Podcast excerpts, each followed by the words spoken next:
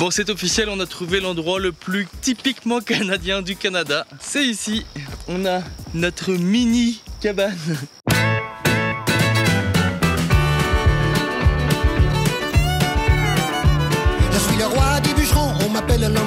Il y a un vrai phénomène euh, d'un attrait incroyable pour le Canada, de euh, Français qui veulent avoir leur permis de travail pour partir ou juste prendre un an à part et aller dans les grandes étendues désertes. Parce que les Français, le rêve des Français dans la cabane au Canada, c'est les baleines, c'est les grandes étendues, c'est aller dans la forêt. Puis nous, quand on va en Europe, c'est les villes, c'est... Mon rêve, c'est d'aller dans les petits villages justement de la Creuse parce que c'est tellement exotique. C'est pas simplement l'envie d'ailleurs, c'est le fait vraiment de, de, souffrir une peine et d'être d'être attristé parce qu'on peut pas être ailleurs, tu vois, comme un sentiment qui existe euh, chez tous les êtres humains, une envie d'une, comme une soif d'une autre patrie, tu vois. Comme j'aimerais si je pouvais partir là-bas. En vérité, je vous le dis. Nous devons revenir au centre. Real life for your eyes. It is like a finger pointing away to the moon. Bonjour, bienvenue dans Sagesse et Morito, le podcast où le monde et nos convictions s'interrogent, s'enrichissent, se critiquent à la lumière de la sagesse biblique. De Bruxelles à Montréal, en passant par la France et sa capitale, Christelle, Jean-Christophe et Léa vous invitent dans leur conversation à la recherche de l'essence au-delà des apparences. Bonjour chers auditeurs et bienvenue dans Sagesse et Morito. Alors aujourd'hui, Christelle, JC et moi, on a envie de vous embarquer au Canada. Bah oui, parce que c'est bien connu, tout le monde a envie, ou allez, presque tout le monde, au moins une fois dans sa vie, de tout plaquer, de partir pendant un an dans les grandes étendues enneigées, au milieu des jolis sapins avec les loups, et puis dans la grande nature canadienne. Et alors nous, on a de la chance euh, avec Christelle et moi, on a euh, comme collègue JC qui nous ravit de son accent exotique du Québec que je n'arrive pas toujours très bien à faire, mais un jour peut-être dans, euh, dans un épisode hors série, je vous montrerai mes petites tentatives. En tout cas, c'est quoi cet attrait de la cabane au Canada et qu'est-ce que ça vient nous dire à nous sur notre humanité? Et d'ailleurs, JC, il paraît que toi aussi, tu t'en es construit une de cabane au Canada. Ouais, euh, en fait, j'ai acheté un, chalet cet automne euh, c'est comme une maison, là. Euh, que j'ai euh, que j'ai retapé. Elle était pas mal maganée, comme on dit chez nous. maganée, je veux dire abîmée. Ça vient du vieux normand, en passant. qui était pas mal maganée, puis que j'ai que j'ai refaite en planche de pain. Donc, vraiment le, le, style rustique cabane canadienne.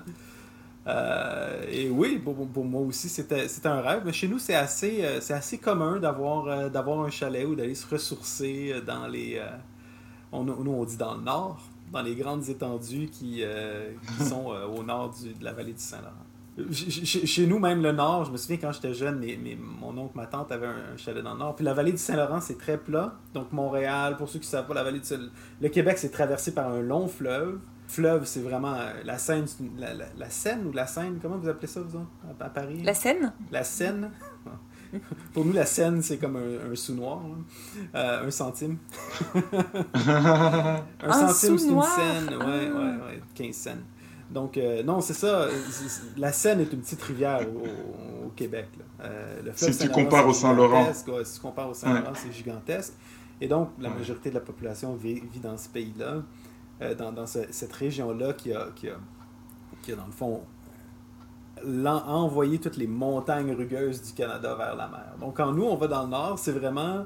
Il y, a vraiment un point là où ce que tu sors de la vallée du Saint-Laurent puis tu te mets à monter dans les montagnes et là tout est hmm. vallonné. Tout d'un coup, ben c'est des conifères partout. C'est vraiment l'imaginaire euh, que vous avez, je pense, du, nord canadien.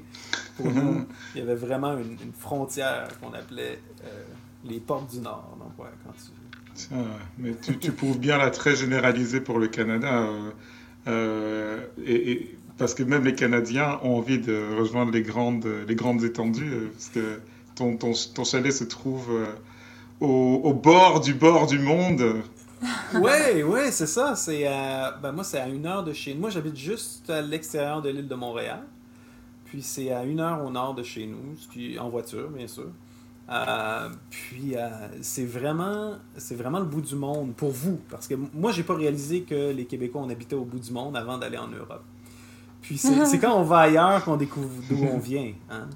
Puis, euh, puis peut-être chez moi-même ça me surprenait comme le narratif chez vous de, du rêve de la, cabane canadienne. Quand dans le fond, chez nous, le rêve, c'est le rêve de la Méditerranée. Ou... Pour moi, c'est, c'était vraiment une surprise de réaliser que c'est le rêve de plusieurs Français d'aller au Canada. Quand moi, depuis que je suis enfant, c'est mon rêve d'aller en France, puis c'est le rêve de beaucoup de Québécois d'aller dans, la vieille Europe. Puis c'était. Euh, parce que pour moi, la France, c'est quoi? C'est les trois mousquetaires d'Alexandre Dumas, c'est le comte de Monte Cristo, c'est. Euh, les Misérables, c'est toute, la littérature. C'est un peu comme la Bible, tu sais, comme les, pèlerins qui vont en Israël pour, pour, voir les lieux qui sont dans la Bible. Ah c'est comme. Euh, d'arriver en France, c'était comme entrer dans un monde qui était seulement accessible par la littérature, par la fiction. Wow! C'est un peu comme arriver dans un, dans un monde imaginaire. Puis. Mais je réalise que l'inverse est vrai aussi. Euh, l'inverse pour les Français il y a un, il y a un lieu imaginaire euh, canadien. Oui, oui, oui, presque proche du fantasme en plus. Ouais, c'est ça, c'est ça. Puis dans le fond, ce qui, ce qui, vous, ce qui vous fait rêver, c'est ce que nous, on prend pour acquis, puis qui est presque sans valeur. Euh, puis nous, ce qui nous fait rêver, c'est ce que vous trouvez comme normal, puis presque sans valeur. Pour, pour, pour moi, les, les, les petits villages de France, pour moi, ça me fascine. De villes qui ont c'est la majorité de votre, vos villes ont été bâties à une échelle humaine. Tu peux, tu peux marcher, tu sais, as plein de villages qui existent. Ah, c'est la géographie pour vous, c'est. Les choses sont serrées, les maisons sont serrées, les villages sont serrés, puis en même temps sont tellement sont tellement sur des échasses dans le temps, sont tellement anciens, tu peux marcher dans des villes qui étaient connues des Romains, tandis que nous, c'est comme hmm. si le temps est, très très jeune, très récent. Mais ça a commencé au 17e, quoi. dispersés. Ouais, ça a commencé au 17e, même là. Je veux dire, l'aventure canadienne, c'est sûr qu'il y, y, a toute une histoire autochtone dans le passé, mais les Autochtones n'ont pas, les Autochtones dans la région du, du, euh, de la vallée du Saint-Laurent n'ont pas laissé de villes. C'est pas comme au Mexique, par exemple, où il y a, il y a mhm. vraiment des, des, des villes euh, des, des, des, Autochtones qui étaient, qui étaient présentes quand, quand, quand les Européens sont arrivés. Ici, on Construites en dur. Ouais. Construites en mm. dur. Ici, même les peuples mm. qui étaient sédentaires étaient semi-sédentaires. C'est-à-dire que les, les, les, Iroquois, par exemple, bâtissaient leur village euh, pour 10, 15, 20 ans, puis se déplaçaient. Donc, on n'a pas, on n'a pas rien, on n'a pas de vestiges, à part des vestiges archéologiques, euh, on n'a pas de vestiges qui, date d'avant le, le, 17e siècle. Et même là, le 17e siècle, on était si peu nombreux au 17e, au 18e, hmm. que hmm. Euh, ben, dès, dès, que tu vas dans le nord, euh, ici, ici l'Assomption, par exemple, où j'habite, ça a 300 ans, ce qui est quand même assez vieux. Euh, mais le village d'à côté, je pense qu'il date de 1910 ou quelque chose comme ça. Donc ah, c'est un pays jeune, c'est un pays qui est, qui est, qui est qui est plat au niveau de l'histoire, puis qui est étendu au niveau de la géographie, tandis que pour nous, l'Europe, c'est vraiment comme un, pays qui est, qui est profond, qui est enraciné au niveau de l'histoire, mais qui est tout entassé.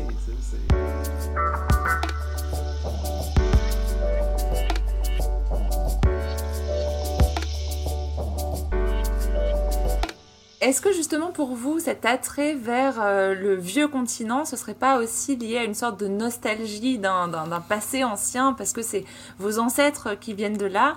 Et, du coup, tu te sens un petit peu lié à l'histoire euh, de, la France, par exemple, à l'histoire de l'Europe, euh, parce que voilà, tes, tes, ancêtres ont émigré, et du coup, il y a cette sorte de nostalgie d'un endroit jamais connu, jamais vécu, mais, mais, néanmoins qui, qui, qui, habite ton imaginaire du passé Ouais, ben, je, je, pense, comme je le disais tout à l'heure, c'est comme on a accès à l'Europe à travers la littérature principalement.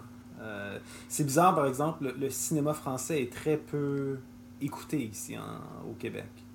Euh, je ne sais pas exactement pour quelle raison. Je pense que les distributeurs, euh, les distributeurs français sont en tout cas, peut-être moins intéressés à exporter les films au Québec. Peut-être que on est plus aligné sur le cinéma américain, sur la culture américaine. Je veux dire, vous êtes influencé par la culture américaine, puis un océan vous sépare. Nous, on est submergé par Pratiquement dedans, ouais. Donc, pour nous, c'est presque juste la littérature, tu sais, la littérature classique. Hmm. donc, ouais, il y, a un imaginaire. Il y, a aussi il y a aussi comme un je sais pas si c'est une nostalgie, mais vraiment, c'est comme moi quand je vais en France, c'est comme un peu. Ben, comme je disais plus tôt, c'est comme quand tu vas ailleurs, tu apprends à te découvrir, tu apprends à te connaître.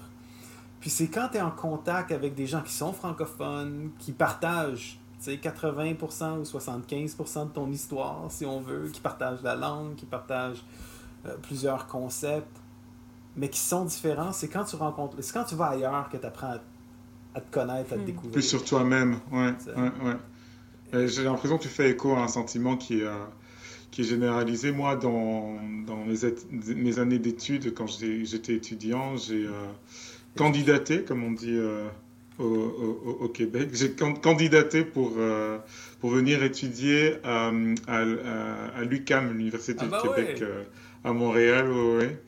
Et, alors? euh, Ben j'ai pas pas pu euh, aller malheureusement parce qu'ils ah, ils m'ont sorti un mot que j'avais jamais euh, entendu de ma vie.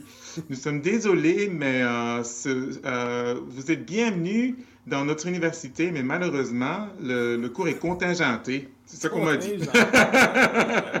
ça veut dire que le nombre d'étudiants était limité quoi. Et puis alors le truc qui m'a le plus surpris quand j'ai téléphoné c'est au téléphone, j'ai dit euh, bon, ben, merci pour euh, votre, euh, vos renseignements et, et, à bientôt. Merci. Et elle a répondu Merci, bienvenue. Et elle a raccroché. je me quoi Je suis bienvenue ou je suis pas bienvenue comme ça. Du coup, tu as rappelé direct pour essayer de vérifier si tu avais bien compris. Confus. après, au moins, tu n'as pas pris ton billet d'avion en disant ben, non, madame m'a dit bienvenue. oui, c'est ça. C'est moi après que j'ai compris que quand tu disais merci au Québec, parfois on te répondait bienvenue. Euh, pour, pour, dire je vous en prie ou de rien. Donc, euh, ou you're welcome. c'est ça, c'est une traduction de, de, l'anglais. Mais c'est vrai que euh, une des choses qui m'avait motivé à, à, candidater pour, pour ce programme, c'était l'idée de me retrouver dans un, un, monde qui est ailleurs. Et puis, pour, je pense, de l'autre côté, c'est un, un, truc que tu dis de temps en temps quand on enregistre nos podcasts JC, c'est un peu l'idée d'un monde qui est euh, comme un monde frère, une, civilisation sœur en fait, où euh, il y, a des références culturelles qui sont les mêmes, on parle la même langue, euh, on se connaît mieux évidemment parce que, y compris en, Afrique francophone, on entend mhm. plus mhm. parler du Québec que du reste du Canada en fait. Et, et, donc il y a une certaine proximité et ce désir d'aller découvrir un monde qui est à la fois proche et différent. Mhm. Euh, et, euh, et, et, aussi, cette, euh, cette, envie qui est plus générale, je pense, qui est cette envie d'aller ailleurs pour tous les gens qui aiment voyager. c'est mhm. cette, envie de mhm. découverte, cette envie de, de voir un, un, monde où, où la vie fonctionne différemment, où, où, la nature est différente, où, où les gens sont, sont, différents, où les histoires, les récits sont différents. Mhm. Et euh, bon, mon épouse est allemande. Et, euh, breaking news. Donc euh, voilà, breaking news. Et j'ai dû évidemment apprendre quelques mots d'allemand. Et parmi les mots d'allemand que j'ai appris, il y a des mots qui sont intraduisibles en français. Et, et, toute cette discussion, ça m'amène à, deux mots. Il y a un, mot en allemand, c'est Fernweh. Et euh, ça vient d'un autre mot, Heimweh, qui veut dire en fait le mal du pays. Le mal du pays, c'est quand euh, tu t'expatries et puis ton, ton pays d'origine te manque, tu as envie d'y retourner, mais tu es, coincé là où tu es. Mmh. Et Fernweh, Fern, ça veut dire aller c'est le loin en fait, la distance. Mmh. Euh, c'est un peu l'inverse du mal du pays. C'est plus qu'une envie d'ailleurs, parce que V, c'est vraiment de la, quand on a mal au ventre, c'est le même mot en fait. Hein. Donc c'est vraiment, ça évoque la, souffrance, la douleur, mais là c'est la douleur à propos de, de quelque chose qui nous attire et on n'arrive pas. À, oui, c'est ça, une sorte de douleur d'ailleurs. C'est mmh. c'est euh, intéressant. Ouais, ouais, c'est beau. Ouais. Un, un autre mot, euh, c'est Sehnsucht. Euh, Zucht, c'est la recherche. Et zen, c'est très difficile à traduire, c'est genre le, sens, la paix, le, bien-être. et c'est une sorte d'aspiration à un bien-être en fait qui vient ailleurs. C'est beaucoup été représenté dans la philosophie dans, et dans le, romantisme, l'art, la peinture, les récits. Et je pense que ça parle en fait de notre nature humaine. Comme toi, tu imagines, tu as un imaginaire du passé quand tu penses à la France. Euh, bah, pour beaucoup qui disent bah, je vais construire ma cabane au Canada ou je vais aller dans une cabane au mhm. Canada, mhm. c'est un imaginaire d'un ailleurs, peut-être même d'un avenir, euh, mais qui, compte, qui, qui, attire et qui attire, je pense, tous les êtres humains. S'il y a des mots qui sont développés pour euh, parler de ça, c'est que en nous, on a comme un attrait vers une patrie mhm. où les choses sont comme elles devraient être, où les choses sont comme, euh, euh, elles sont comme elles nous parlent, tu vois. Et,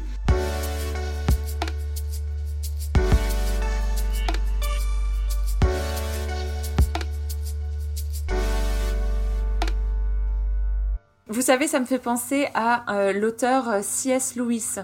il est assez connu pour, voire très très connu pour les chroniques de Narnia. Euh, moi, hmm. j'avoue n'avoir lu que le tome 1 pour le moment. Euh, il y en a encore euh, plein d'autres. Sinon, j'ai aussi vu les films. Voilà, je confesse. Mais, mais j'ai lu le tome 1, d'ailleurs, il y a à peine quelques mois. Et, je trouve ça fascinant parce qu'il nous emmène dans ces, mondes de l'ailleurs. Et, en fait, il crée toute une fable pour parler du christianisme. Louis, c'était pas du tout chrétien, c'était même un athée convaincu qui a décidé de faire des recherches sur, euh, sur la foi chrétienne. Son père lui-même était euh, euh, vicaire, il, travaillait pour l'Église d'Angleterre. Et, et, Louis, c'était mais vraiment fondamentalement anticlérical mais il avait une poursuite intellectuelle, une, recherche euh, de, chercher à comprendre qui l'a fait euh, s'intéresser au christianisme et il, raconte que, malgré lui, il a fini par y croire parce que mhm. devant tant de, preuves, selon lui, il, il, s'est dit que ben, en fait, il n'avait pas d'autre choix que d'y croire. Et donc il s'est converti malgré lui et ensuite il a écrit énormément de livres chrétiens et il développe dans certains de ses livres des, sortes de, euh, de défense de pourquoi croire en, au, christianisme. Et il a développé notamment ce fameux argument du désir. Il dit, ah. en substance, que l'être humain est plutôt bien fait. Euh, on a en général des désirs pour quelque chose qui existe. Donc si on a super faim, c'est parce qu'il existe quelque part de la nourriture pour venir étancher cette faim. Si on est capable de ressentir la soif, c'est parce qu'il existe de l'eau et qu'on peut boire. Mm. Et, il fait une, série, euh, je, vous, laisse euh, imaginer, euh, vous les auditeurs, une série de besoins essentiels qu'on a et en général, c'est parce que ça pointe vers quelque chose qui existe. On l'a pas nécessairement tout de suite, euh, euh, on n'en a pas nécessairement l'accès, mais ça existe quelque part. Et il fait le lien avec cette sorte de, nostalgie, euh, de, de, mélancolie et de, tous ces mots allemands, Christelle, dont tu viens de nous parler, pour, pour cet ailleurs, pour ce, monde où les choses sont comme elles devraient être et pour mm. cette quête d'éternité et il dit, mais si les êtres humains ont été capables d'inventer une vie après la mort et une éternité, et d'avoir ce désir pour ça, c'est comme la nourriture, c'est comme euh, l'eau, c'est parce que ça existe. Je trouve ça assez fascinant comme, comme euh, argument. Alors on, on, peut en débattre, on est d'accord ou pas, mais je trouve que ça rejoint un petit peu euh, peut-être ce dénominateur commun mhm. entre vouloir partir vers la France quand on est euh, aux, Amériques, ou vouloir partir vers l'Amérique quand on est euh, en Europe, ou en tout cas vouloir partir vers un ailleurs qui nous semble tellement, tellement mieux et, et, répondre à des aspirations tellement plus profondes. Est-ce que ce serait mhm. pas la même chose dans notre quête spirituelle? Moi, ça me fait penser à un propos que j'avais entendu pendant que j'étais étudiant. J'ai des cours d'anthropologie culturelle et, sociale.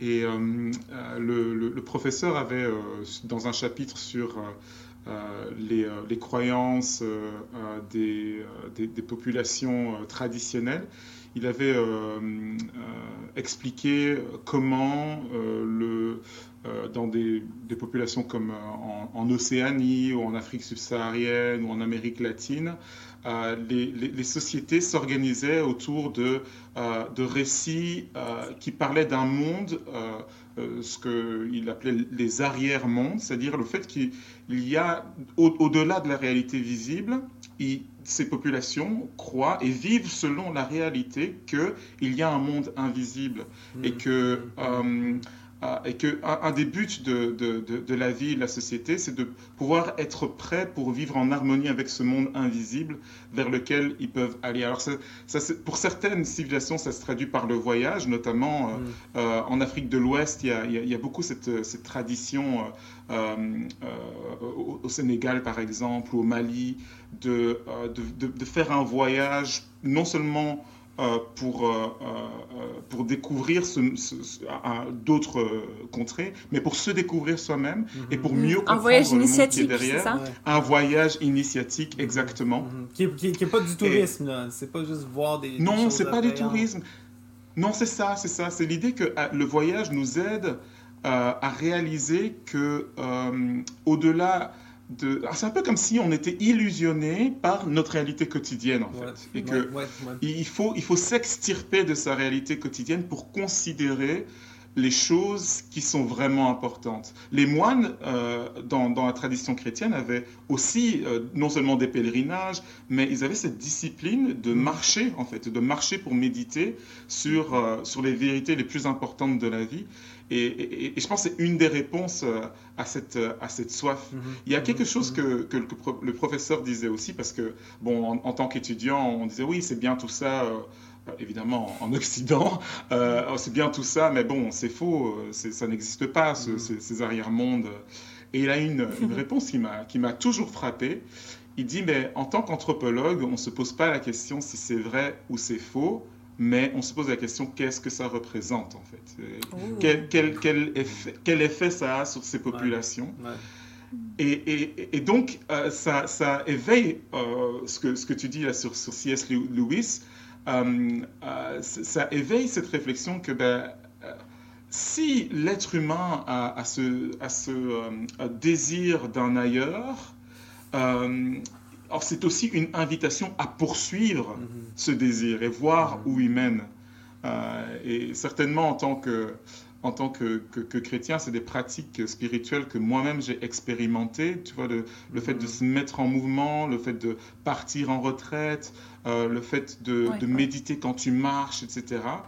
Et c'est vrai que ça, ça- bizarrement, ça touche une dimension de, de qui je suis que j'arrive pas à éveiller euh, Mhm. si je reste chez moi ou dans mon quotidien. Donc parfois, il faut faire Ouais. cette démarche initiatique de se, se Mhm. dépouiller de, de ce qui euh, peuple notre quotidien euh, et, et s'éloigner euh, pour, pour s'inviter dans, dans, dans, dans l'arrière-monde, en fait, qui, Mhm.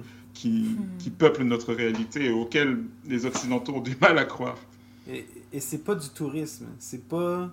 C'est pas cette notion de simplement avoir des expériences ou voir des choses ou connaître des gens. C'est comme. C'est presque un exil volontaire. Mhm. C'est comme un. Puis ça, ça reprend un peu ce que tu disais par rapport à ces, ces mots, euh, ces mots allemands. Tu sais, Il y a le mal du pays où quand tu es involontairement en exil et tu veux retourner. Ouais. Puis là, c'est l'envers de ça. C'est que tu es, mal dans le pays. Puis il y a presque un retour mystique. Tu sais, dans le sens que comme l'exil, c'est pas juste aller vers le nouveau, c'est retrouver quelque chose d'ancien. tu sais. Puis peut-être que la subjectivité canadienne, en tout cas, co- comment je le vois, c'est qu'il y a quelque chose de révélateur dans le sens où je crois que pour les Européens, d'aller au Canada, c'est comme quitter la mère patrie pour aller Mhm. s'exiler a- ailleurs, à l'étranger, à Mhm. l'extérieur. Tandis qu'il y a quelque chose, c'est comme dans l'Ancien Testament, à un moment donné, Israël est, est exilé à, à Babylone, est, est- est capturé, puis envoyé ailleurs. Puis tu as, ces gens-là qui, qui sont à Babylone, puis qui ont le désir de, de retourner, de retrouver les racines, de retrouver, de retrouver ce, ce sens-là ou ces points de référence-là qui sont, qu'on le veuille ou non, qui restent inconscients dans une culture. C'est comme, c'est comme tu parlais un petit peu plus tôt, c'est comme les, les besoins, les désirs qu'on a révèlent un environnement original dans le- originel dans lequel ces besoins-là sont manifestés. Donc, si on a besoin d'éternité, Mhm. à quelque part, il y a comme il y a cette, cette- cette sensibilité-là. Puis je pense que c'est ça qui est vraiment intéressant dans le podcast, dans cet échange-là en- entre nous, c'est qu'on est capable d'avoir une image plus complète de nos de nos, de nos aspirations, de cet environnement-là, en comparant cette, cette expérience américaine, l'expérience euh, française, puis, puis l'expérience un peu africaine-belge aussi que tu as, parce que tu es, vraiment belge, mais beaucoup de ton imaginaire est, est, constitué d'Afrique. Donc, il y, y, a quelque chose où que, à, à, travers cette rencontre-là, on peut aussi euh, on peut apprendre à se découvrir et à se connaître.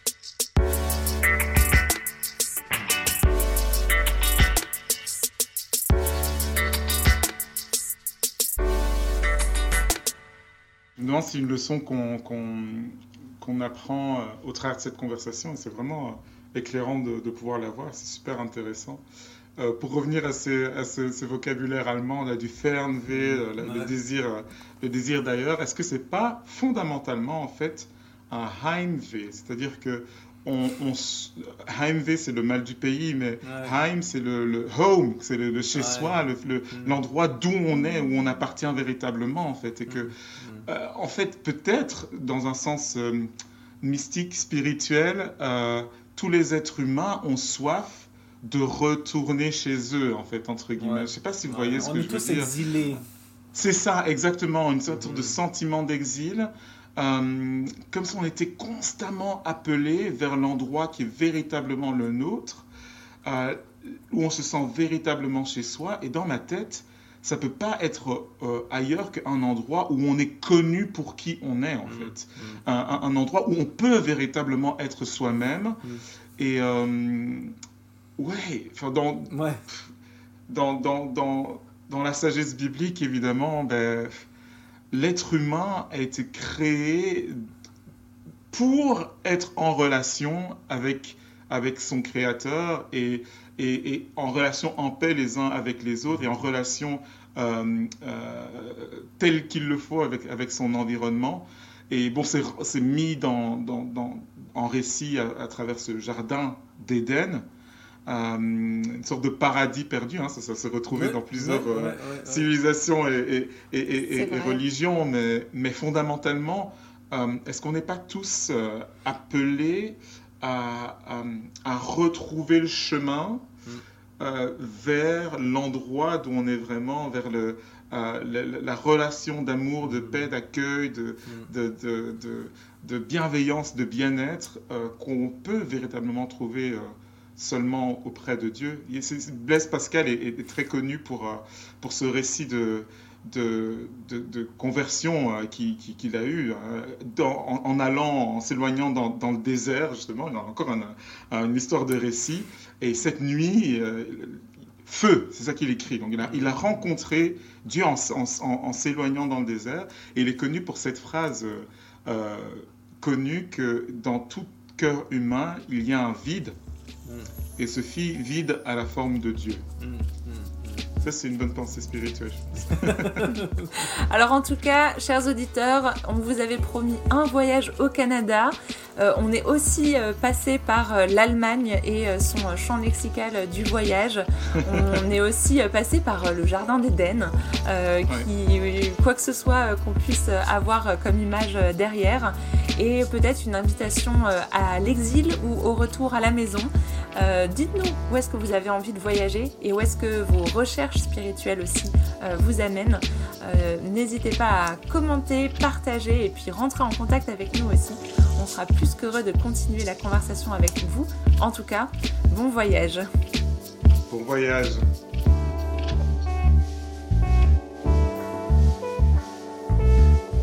Sagesse et Morito est un podcast Imago Dei.